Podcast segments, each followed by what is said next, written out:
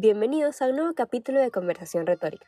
Yo soy Mulu y en esta ocasión vengo con un storytime. Tengo que ponerlos en una máquina del tiempo para llevarlos a 2014, cuando casi entro en pánico por estrés en un tobogán de Orlando.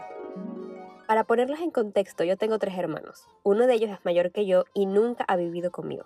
Siempre ha vivido en otro estado. Por lo tanto, cuando nuestros papás nos contaron que íbamos a ir todos juntos a los parques de Orlando, fue la emoción. Pero la emoción, estábamos vueltos locos.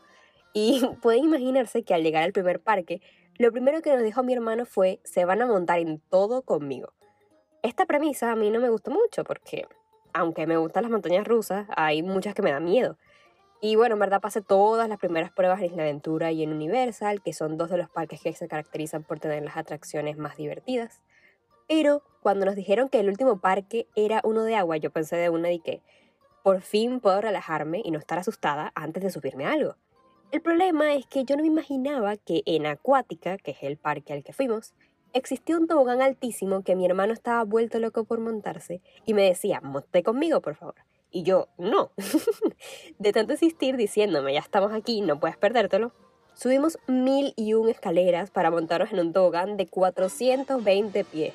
Y espérense, el problema no era el largo, sino la caída. Ese tobogán se llama Ihus Breakaway Falls y se caracteriza porque te encierran en una cápsula de plástico y tú estás parado sobre un círculo verde o anaranjado que determina la, como la velocidad y el largo de la caída.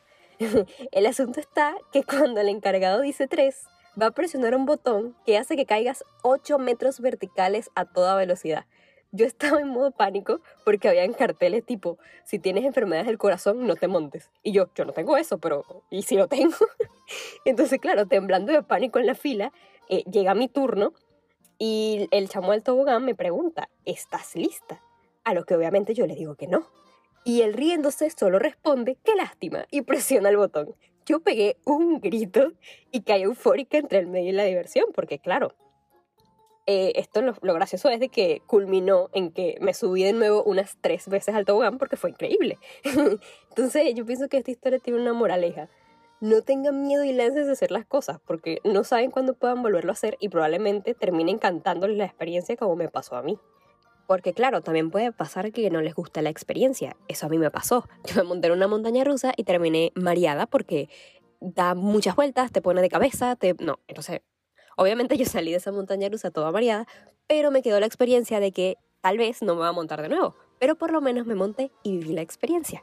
Por lo tanto, siempre intenten hacerlo y siempre intenten las cosas porque no saben si les puede gustar o si no les guste. y, bueno, esto ha sido todo por hoy. Mañana toca un capítulo normal de periodismo digital, así que espéralo en la noche.